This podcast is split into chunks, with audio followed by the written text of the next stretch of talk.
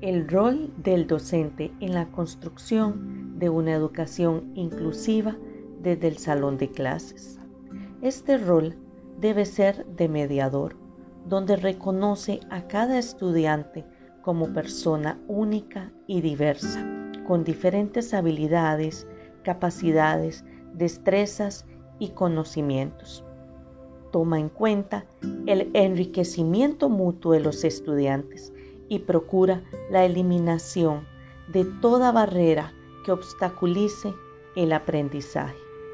Motiva mediante procesos educativos de calidad y equidad por medio de un currículo flexible, proporcionando múltiples medios de representación, múltiples medios de expresión y múltiples formas de comprometerse principios del diseño universal para el aprendizaje.